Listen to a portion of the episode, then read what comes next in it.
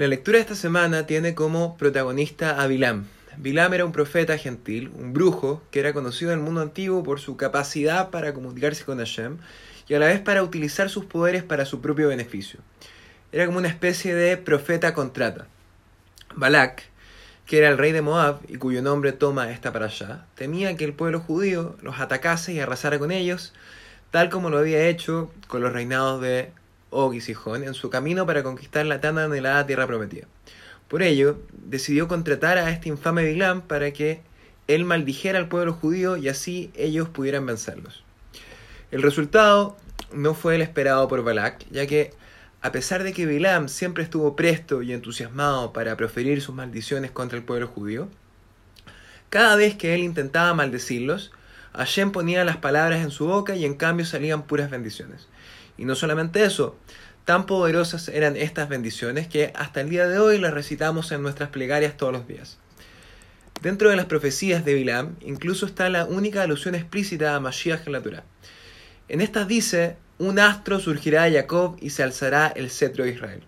Y esta alusión podemos entenderla ya que Mashiach será efectivamente quien traerá una nueva luz a nuestra existencia, expandiendo a nuevos límites nuestra conciencia de divinidad.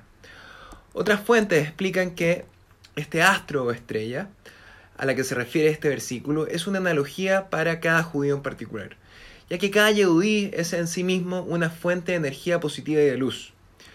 La tradición jasídica toma ambas fuentes conjuntamente y nos dice que cada Yehudí es un astro, una fuente de luz divina, porque cada Yehudí tiene dentro de él una chispa de Mashiach. Nuestra realidad espiritual tiene varias capas o dimensiones. Tal como una cebolla tiene capas, así nuestra alma también. Pero al centro de todas ellas está esta chispa de Mashiach dentro nuestro. Bilam también dijo a continuación, como parte de sus bendiciones, ¿quién puede contar el polvo de Jacob? Aquí el pueblo judío es comparado con el polvo, pero en forma positiva. Así como hay en la tierra tesoros ocultos, también hay tesoros de pura fe en Hashem y profundo amor y reverencia por él, por él ocultos en cada Yehudi.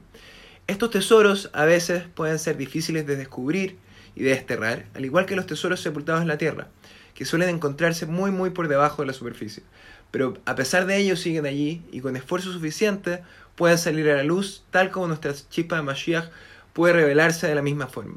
Si es que realmente queremos y hay voluntad de hacerlo, siempre podremos lograrlo porque esto es parte de nuestra naturaleza. Shabbat Shalom Umeboraj, todo lo mejor. Esta para allá está dedicada para el Shalom de Aaron Benjana. Shabbat Shalom Umeboraj.